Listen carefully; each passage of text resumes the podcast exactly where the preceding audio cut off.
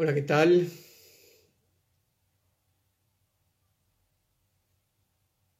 Está empezando el vivo, a ver.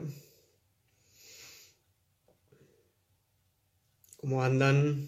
Ahora sí. ¿Cómo les va? Bueno, bienvenidos, bienvenidas. Eh, hace rato que no, que no hacía un vivo, quería leer alguna cosita, eh, saludarlos, aprovechar para eh, siempre que difundimos los, los encuentros de, filosofía de la gorra u otros encuentros en vivo en diferentes lugares, eh, preguntan todo el tiempo si hay transmisión en vivo, etc. Así que cada tanto hacemos alguna cosita por acá para encontrarnos también con quienes no pueden estar en los eh, físicamente en, algunos lugares. Eh, de paso les cuento, de paso les cuento, mientras se suman algunas personas más, que este fin de semana hay dos actividades. El sábado vamos a estar en, en Lavallol, en zona sur del conurbano, ahí en Loma de Zamora, eh, hablando sobre filosofía y educación y hablando un poquito de, de políticas del discurso, del libro que publiqué.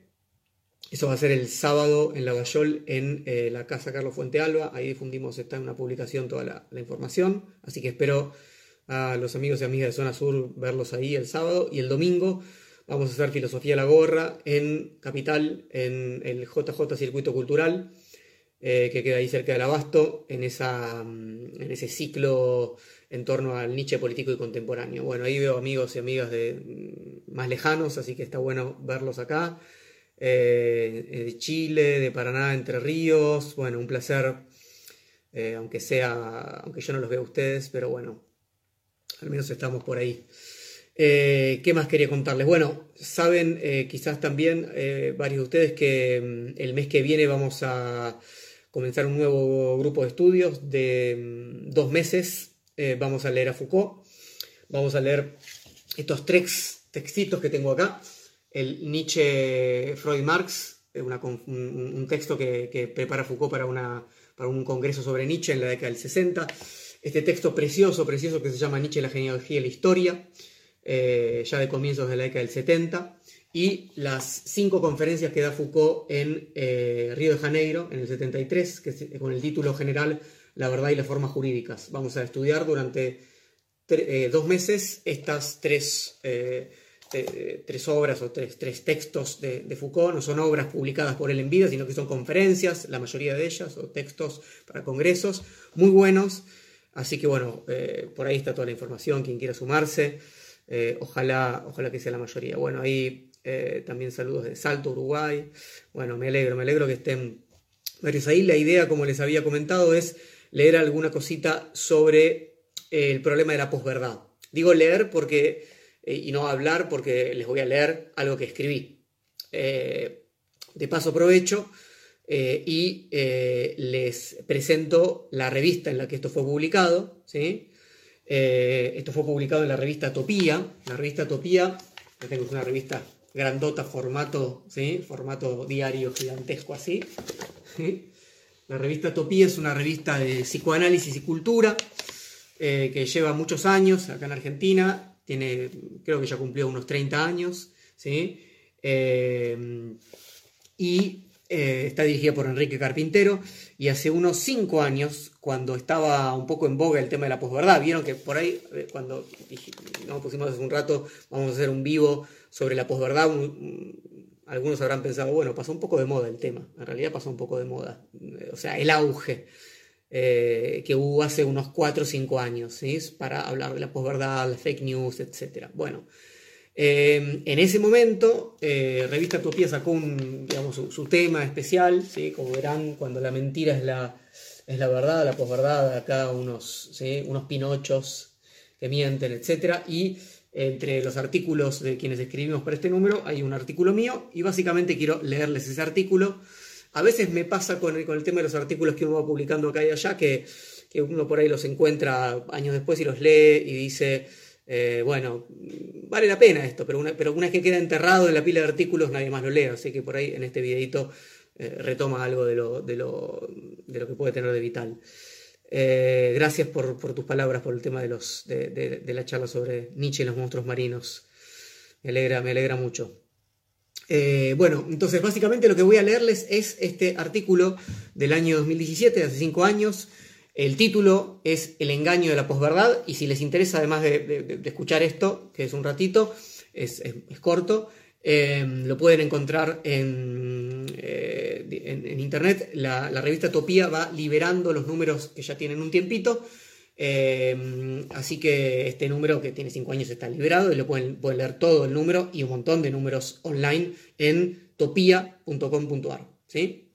Bueno, entonces, el engaño de la posverdad. Tiene un, le puso un epígrafe de Hobbes, de Thomas Hobbes, del autor de Leviatán, que dice así: Pues tal verdad, no oponiéndose a ningún beneficio ni placer humano, es bienvenida por todos los hombres. Muy, me pareció muy claro ese, epígrafe, eh, porque bueno, cuando, cuando no se opone a ningún beneficio, a ningún placer, a ningún interés, entonces es bienvenida. El problema es cuando tal verdad entra en conflicto con alguna posición. Bien, el artículo dice así. La historia de lo que acontece entre verdad y política se fue entrelazando de formas diversas. Afirmar que se posee un acceso privilegiado al ámbito de lo verdadero sirvió siempre como herramienta de fuerza para organizar de modo más sólido un tipo de gobierno o de dominio. Sin embargo, no nos interesa aquí ocuparnos de esa historia de legitimación tejida entre verdad y política. Queremos más bien interrogarnos por cierto reverso de esa trama, por el papel que la mentira o el engaño ha cumplido y están cumpliendo en el mundo de la política. Durante el último año, decía hace cinco años, ¿sí? durante el último año hemos escuchado hablar de la posverdad especialmente en el mundo de los medios masivos de comunicación. Hemos sido testigos de un abuso de este término en artículos de periodistas y analistas políticos. Se pretende con su utilización diagnosticar un espíritu de época, aquel en que los ciudadanos están más dominados por emociones que por la búsqueda objetiva de la verdad. Así se comenzó a hablar en el mundo anglosajón de post-truth politics y post-factual politics, para tratar de comprender algunos fenómenos políticos que se pretendían movilizados por sentimientos en los que la argumentación racional basada en hechos comprobables no habría jugado un papel preponderante. Particularmente se hacía referencia al triunfo de Donald Trump y del Brexit, y de este modo se asociaba la posverdad con políticas denominadas populistas. Más adelante vamos a volver a referirnos a esta relación entre posverdad y populismo. Pero antes tenemos que precisar un poco mejor los términos con los que nos interesa pensar, demorarnos en su historicidad y abrir interrogantes que permitan recrear nuestra politicidad contemporánea. Acá propuse una sección con el título Un juego de seducción. Quizás no haya habido pensador más preocupado que Platón por las perniciosas consecuencias de que los hombres libres sean precia del engaño de hábiles políticos, de la seducción de la retórica enseñada por los sofistas o de los encantos que los poetas ejercen sobre las almas. Sócrates afirma en Fedro, Sócrates como personaje, si, si, hablamos del Fedro de Platón, hablamos de un Sócrates que es claramente personaje de Platón, afirma que, cito, el poder de las palabras se encuentra en que son capaces de guiar las almas. Y es por eso que, si se quiere convencer retóricamente al auditorio, es necesario conocer qué tipo de alma ¿sí? es la de quienes tenemos que disuadir y dar entonces un discurso adecuado. Está claro aquí que lo importante de las palabras no es su capacidad mimética, es decir, su posibilidad de copiar o representar lo que sucede en el mundo, sino su poder de gobierno, una forma más que adecuada de dar cuenta de la expresión guiar las almas. ¿Ven cómo se utilizan las palabras para gobernar? Para poder influir en las acciones y los comportamientos, las palabras tienen que construir, de todos modos, al menos un relato verosímil de su referente. ¿Es la verosimilitud solo un elemento más en la estrategia de seducción del que habla? ¿O es por el contrario la seducción discursiva una disposición al servicio de la verdad? Que sin la forma adecuada no puede generar los efectos buscados en quien escucha. Este, este, este problema Platón lo pensó muchísimo, muchísimo, en varios textos. ¿Sí? Si, yo tengo si yo soy un filósofo, supongamos, ¿no? En sentido clásico, soy un filósofo, tengo la verdad, accedí al mundo de las ideas. Pero ¿qué pasa si no tengo el vehículo adecuado para que esa verdad llegue a los otros? ¿Mm? ¿De qué me sirve la verdad sin que esa verdad pueda seducir? ¿Y cuál es el peligro de quienes saben seducir, pero que no les interesa que aquello ¿no? que van a dar como mensaje sea verdadero o no? Hay que seguir el juego de Sócrates, ¿no? del personaje construido por Platón en este sentido. ¿no? Su discurso se presenta como el verosímil del sofista. Esto es parte de lo que tenemos que pensar. Digamos, la posición platónica es la que se esfuerza por mostrar la voluntad de engaño en el otro, como modo de evitar su influencia en la polis. ¿Es un símil del sofista el que compone Platón en sus obras? Es una construcción ficcional, eso parece estar claro. Platón lo que dice, ¿no? Eh, eh, Platón genera no solamente una lectura, lo que hago como verán, sino es una lectura comentada. Es horrible, me arruino a mí mismo como autor con esto. Pero bueno, Platón lo que hace justamente es decir, miren cómo los otros engañan. ¿eh? Y cuando digo que los otros engañan, o sea, los otros del filósofo, en este caso los sofistas, ¿sí? disminuyo ¿sí? la importancia política que tienen los sofistas en el contexto cultural de la Atenas eh, clásica.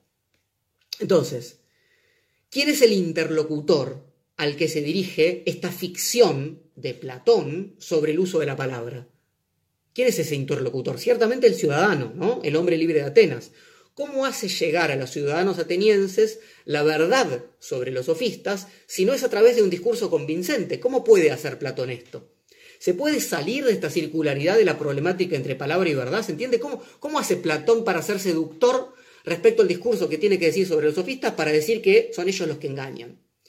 En el centro de las preocupaciones platónicas está la diferencia clásica entre doxa y episteme, entre opinión, que es la doxa, y episteme, que es conocimiento, conocimiento verdadero, conocimiento científico, conocimiento esa diferencia entre doxa y episteme tiene su correlato ontológico en la diferencia entre apariencia y verdad. ¿Eh? Ya que estamos con el Fedro, escuchemos la posición que Platón ataca. Dice, en boca de Fedro, ¿no? El Fedro es un diálogo entre Sócrates y Fedro. Fíjate, pues, en lo que hizo sobre este asunto, le dice Fedro a Sócrates. Querido Sócrates, que quien pretende ser orador no necesita aprender que es de verdad justo, sino lo que opine la gente, que es la que va a juzgar. Ni lo que es verdaderamente bueno o hermoso, sino lo que lo parece. Pues es de las apariencias de donde viene la persuasión y no de la verdad. Entonces, la persuasión está asociada a las apariencias y a la doxa y a lo que opina la gente, dice Pedro. Entonces, no es necesario que, ¿no? que sepas la verdad o que sepas qué es lo bueno, qué es lo justo, es necesario que entiendas qué es lo que la opinión pública, diríamos, ¿sí? las mayorías, ¿sí? piensan al respecto, opinan al respecto. El diálogo entre Sócrates y Fedro forma parte de una escena de seducción y comienza con distintos discursos sobre las relaciones entre amantes y amados. Les recomiendo muchísimo, si no han leído el Fedro de Platón, que lo hagan, que es uno de los diálogos más inteligentes y más bellos que tiene Platón. Entonces tenemos que saber lo que es el amor para poder juzgar a partir de ahí si un amante es o no adecuado para nosotros. De eso, se trata el comienzo del Fedro. Si el amante es muy hábil con sus palabras, va a guiar nuestra alma y nuestro cuerpo, ¿no? que supone dependiente del alma, allí donde pretenda.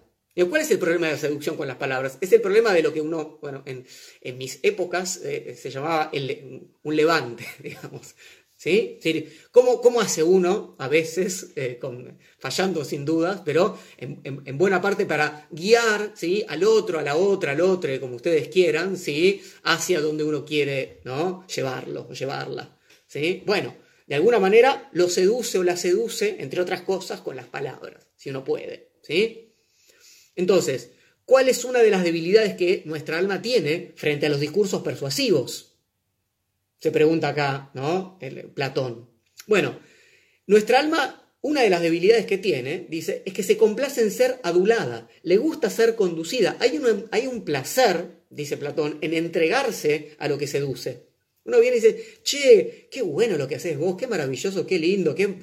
Y uno dice, bien, me gusta escuchar esto, me gusta, ¿sí? Me dejo seducir.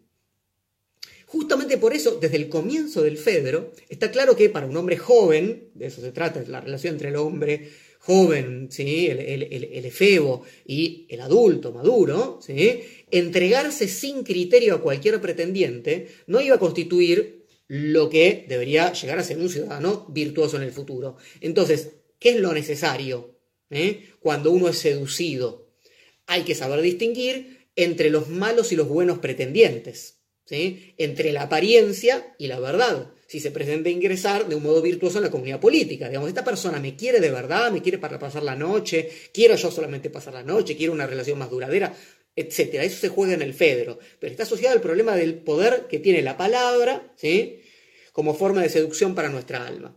Sin embargo, entonces, la retórica ayudaría a confundir todo, haciendo pasar una cosa por otra, especialmente lo semejante vuelvo a, leer algo de lo que dice Sócrates en el Fedro, dice, el que pretende engañar a otro y no ser engañado, conviene que sepa distinguir con la mayor precisión la semejanza o desemejanza de las cosas.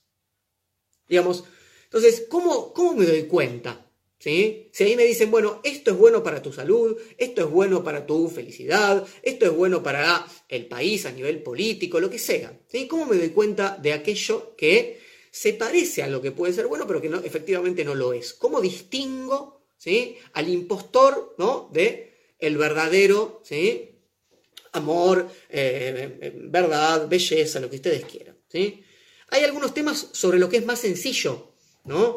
Eh, el arte de la retórica porque no hay una verdad evidente, de hecho, y hay más discusión al respecto, dice, ¿no? dice Sócrates. Por ejemplo, la justicia y el amor. Entonces, como no, como no es claro en última instancia, como no, no, no se puede reducir a un hecho, entonces es más fácil confundir. Sabemos entonces cuál es la solución platónica a este problema, el problema de cómo distinguir la verdad de la apariencia. ¿sí? Aunque tengamos acá que pecar de simplistas, Platón lo que hace es postular un mundo inteligible, ¿no? en donde la justicia y el amor se encuentran en su pura verdad y cuyo conocimiento privilegia el saber del filósofo. Entonces, cuando hay problemas para entender si algo es justo o, se trata de un amor verdadero, en última instancia, quien contempló las ideas ¿no? en, ese, mundo metafísico, trascendente, perfecto, inmutable, etc. Entonces, bueno, el filósofo ¿no? nos puede ayudar a hacer esta distinción. Entonces la comparación con la verdad, que sería la idea platónica, es la única forma de solucionar con certeza el problema de las semejanzas o el problema de los pretendientes. Se comprende entonces por qué Platón va a desplegar en una misma obra, que ya no es el Fedro, sino la República, pero que es también un diálogo de, madurez de Platón, su propuesta política respaldada por una teoría metafísica que instaura al mundo inteligible como garante de la justicia en esta comunidad terrena, al mismo tiempo que va a coronar al filósofo como el más adecuado gobernante por su cercanía indiscutible con lo inmutable de la verdad. Entonces ahí la relación de gobierno está asociada a el privilegio de acceso a la verdad, como decíamos al comienzo. Sabemos que al final de esta obra, de la República, famosamente en el libro 10, el libro que cierra la República, Platón destierra a los poetas de la comunidad que él planifica, justamente porque su poder de seducción es muy grande. ¿Mm? Les leo este fragmento de la República. Dice, ¿no podemos afirmar que la imitación poética produce en nosotros los mismos efectos? Riega y alimenta lo que debería secarse poco a poco y da el gobierno de nuestra alma a lo que debería ser gobernado para que fuéramos mejores. Es decir, eh, seduce justamente aquella parte de nuestra alma que no es la racional y es la que se va a dejar seducir y convencer y entonces la parte racional, que es la que tendría que gobernar, va a quedar en una segunda instancia. ¿Y qué tipo de comunidad política podemos tener? Se pregunta Platón, ¿sí? Si efectivamente nuestra parte racional del alma no es alimentada adecuadamente y queda en un lugar secundario respecto a la parte concupiscible, al, al deseo en última instancia. Platón no solamente pretende mostrar que el filósofo es el gobernante más adecuado por su relación más directa con la verdad, propone además un modelo de formación que garantice que no seamos fácil objeto de seducción por parte de los engañadores. Propone una, una paideia, una educación. Podríamos decir que una de las principales intenciones de la filosofía platónica fue que no se instaurara una cultura de la posverdad. ¿Mm? Ciertamente, ¿eh? pero Platón no hubiera pensado en la discusión del valor de verdad de los hechos fácilmente verificables, como sucede en el caso del uso contemporáneo del término. Ese no era el problema para Platón. ¿eh? El problema de cuando decimos, bueno, hubo 35% de contagiados, no sé, de COVID en tal lugar. Ah, no, eso es mentira, en realidad hubo 48. Ese no era el problema que le interesaba a Platón. ¿eh? Bien, paso a la siguiente sección. ¿Queremos la verdad? Si la filosofía se ocupa de problematizar los supuestos no revisados de determinadas formas de saber, está claro que la búsqueda de la verdad por parte del hombre formó parte de los dogmas no discutidos por la tradición filosófica, al menos hasta la llegada de Nietzsche. ¿Somos por naturaleza desinteresados buscadores de la verdad? Desde su temprano eh, opúsculo, ese, texto muy, muy, muy corto y maravilloso que se llama Sobre verdad y mentira en sentido extramoral, Nietzsche duda de que así sea. Lo que denominamos verdad es, en todo caso, un acuerdo, una convención que respetamos para poder vivir de forma más segura, con cierto grado de entendimiento mutuo y de previsibilidad. Detrás de la supuesta voluntad de verdad hay en todo caso una búsqueda de seguridad. Dice Nietzsche, cito, Por eso los hombres no huyen tanto de ser engañados como de ser perjudicados mediante el engaño. En este estadio tampoco detestan en rigor el embuste, sino las consecuencias perniciosas, hostiles, de ciertas clases de embustes. El hombre nada más que desea la verdad en un sentido análogamente limitado. Ansía las consecuencias agradables de la verdad, aquellas que mantienen la vida, es indiferente al conocimiento puro y sin consecuencias e incluso hostil frente a las verdades susceptibles de efectos perjudiciales o destructivos. ¿Eh? O sea, ¿hasta qué punto queremos la verdad? Bueno, cuando nos es agradable la queremos, ¿no? Cuando la mentira, ¿no? Mentime que me gusta, ¿sí? Si la, si la mentira es una, mentira que, efectivamente eh, nos, nos, mantenga las cosas como están, o, la lleve hacia un lugar que nos parece más agradable o más placentero, lo que sea, la vamos a buscar, ¿sí? Se opera así, digamos, un corrimiento, si quieren, desde la problemática de la verdad y la mentira, de la realidad y la apariencia, que estamos viendo en Platón, hacia un mundo cuyas formas de valorar son más variadas. Para eso primero hay que aceptar algo que es poco seductor para cierto eh, posicionamiento del hombre que se define a sí mismo como animal racional. No es la verdad a toda costa lo que buscamos. Hay en nosotros más voluntad de creación, de ficción, de invención, que voluntad de descubrir algo ya dado. Si pensamos a la verdad, justamente como la enunciación de aquello que es lo real ya dado. ¿Por qué entonces preferimos definirnos más como científicos que como artistas? La respuesta de Nietzsche es de índole moral. Seremos más buenos, esto es, más inofensivos para los otros y para nosotros mismos, si reforzamos lo aceptado como verdadero en lugar de ponerlo en crisis. Los buenos son los que respetan la convención de lo que es lo verdadero. Cito lo que dice Nietzsche.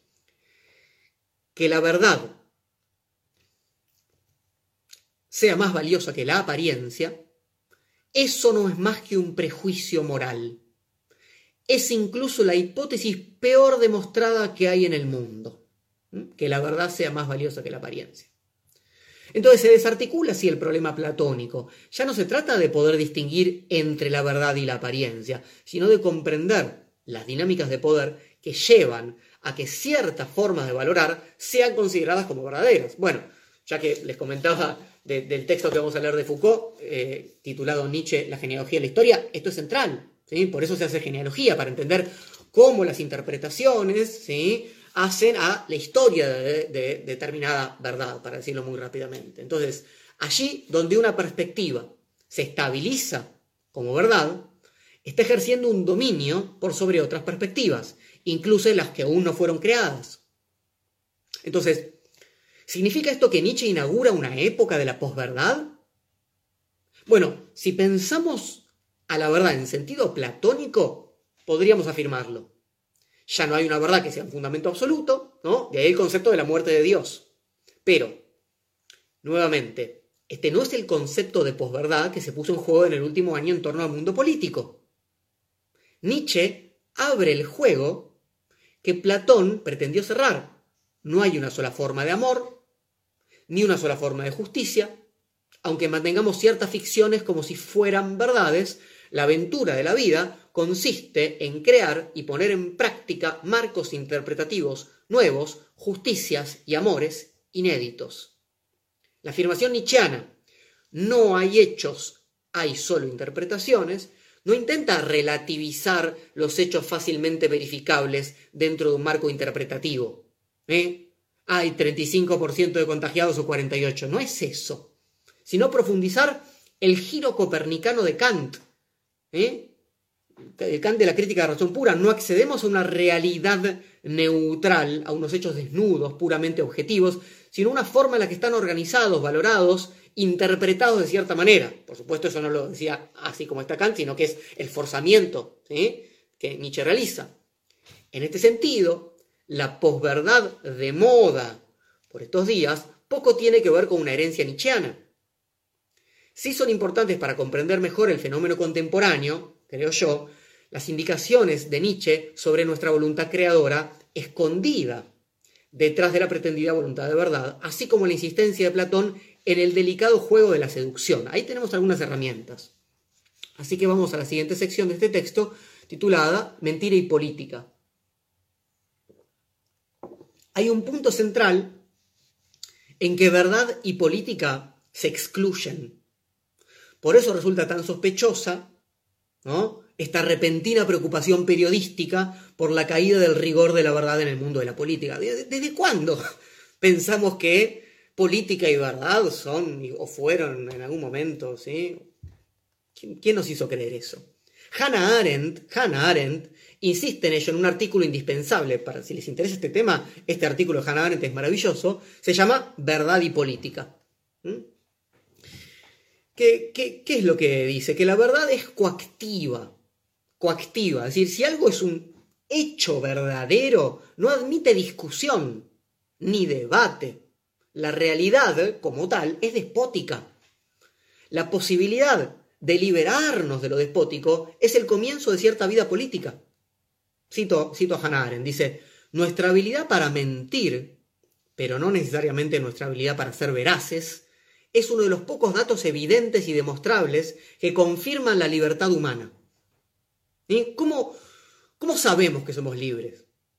No por nuestra capacidad de ser veraces. Eso puede eh, dar cuenta de nuestra capacidad de conocimiento y de relacionar eso que conocemos con algo del orden del lenguaje, de la comunicación. Pero podemos mentir.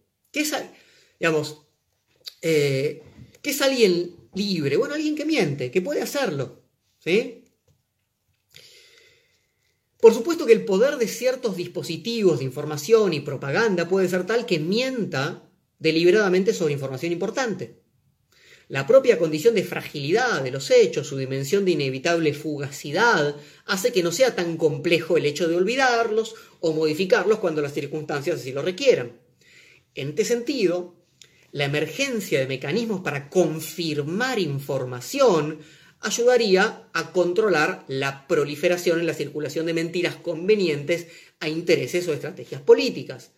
Pero quizás la filosofía tenga poco que decir cuando nos referimos al escueto ámbito del chequeo de la información. ¿No? ¿Vieron los, sitios de chequeo de la información? En realidad sí, hubo 35%. Ah, bueno. ¿Qué hacemos con ese, ese ámbito de la, ¿no? Digamos, de los hechos crudos, antes de que podamos denominar algo como un hecho, sí podemos preguntarnos por el estatuto del conocimiento de sus supuestos hechos. así como se puede proponer una ontología que intente dar cuenta de ellos. Después de los hechos, se abre otro gran campo problemático para la filosofía. Nos referimos a los modos en que esos hechos son interpretados, relacionados, conectados con otros hechos. En este nivel se construyen relatos, comprensiones, formas de ver el mundo, que se alimentan, entre otras cosas, de datos e información. Las concepciones de verdad que podamos tener en este nivel no son fácilmente contrastables, implican valoraciones que están entretejidas con creencias, prejuicios, ideologías, de las que no podemos escapar completamente porque son constitutivas de aquello que somos. Si la discusión política, entonces, y con esto voy cerrando, si la discusión política se intenta trasladar desde el complejo campo de las significaciones, las valoraciones y el riesgo de la constitución de nuevas formas de estar en común, hacia el mundo de la información correcta o incorrecta, es porque se nos quiere desplazar del propio campo de lo político. Esto debería hacernos sospechar que en lugar de asistir al cuidado por la verdad, estamos asistiendo a una construcción verosímil de un adversario político irracional tan tomado por las pasiones que se lo quiere deslegitimar como sujeto político pleno. Deberíamos sospechar también que estos pretendidos amantes de la verdad están construyendo a la vez un verosímil para sí mismos, la posición de sujeto dueño de sí, que gobierna adecuadamente sus pasiones. Quizás sean de ese modo las primeras víctimas de aquella forma de seducción tan común en nuestros días, la que, enamorada de la imagen que recibe de su falso espejo, carece de criterios para revisar la propia complacencia. Es decir, ahí cerraba el artículo, pero te los comento porque por ahí escucharlo y leerlo no, no es lo mismo, ¿sí? Mucho cuidado con ¿eh? hacer tanto hincapié, primero, en eh, que lo fundamental eh, cuando leemos informaciones y, participamos sobre todo de el mundo de la discusión política, ¿sí? lo fundamental es atenernos a los hechos. Por supuesto que puede ser importante distinguir si, si hubo una mentira deliberada en relación a tal o cual información, pero, pero eh, lo fundamental sigue siendo ¿sí? la disputa de sentido. Entonces, mucho cuidado con suponer que hay posiciones que quieren resguardar desinteresadamente la verdad, porque quizás lo que se esté constituyendo, como en el caso de Platón en relación a los sofistas, sea un verosímil de una posición ¿sí? que hay que deslegitimar en un juego político un poco más amplio. Bueno, hasta ahí, hasta ahí el, texto, si, quieren eh, verlo con más atención, les vuelvo a, decir, lo encuentran en topia.com.ar o googlean Diego Singe, revista Topía, posverdad, y lo van a encontrar. Eh, pueden leer todo el artículo si tienen ganas. Eh, ver las referencias bibliográficas que están ahí, etcétera, etcétera. Eh, espero que, que les haya interesado. Y bueno, eh, nos veremos en, algún otro de estos pequeños vivos que haremos leyendo alguna cosita y, comentando algunas actividades. Espero a quienes están por, la ciudad de Buenos Aires verlos o el sábado ahí en, en Lavallol, en zona sur, o el domingo eh, en Filosofía de la Gorra en JJ. Les mando un abrazo.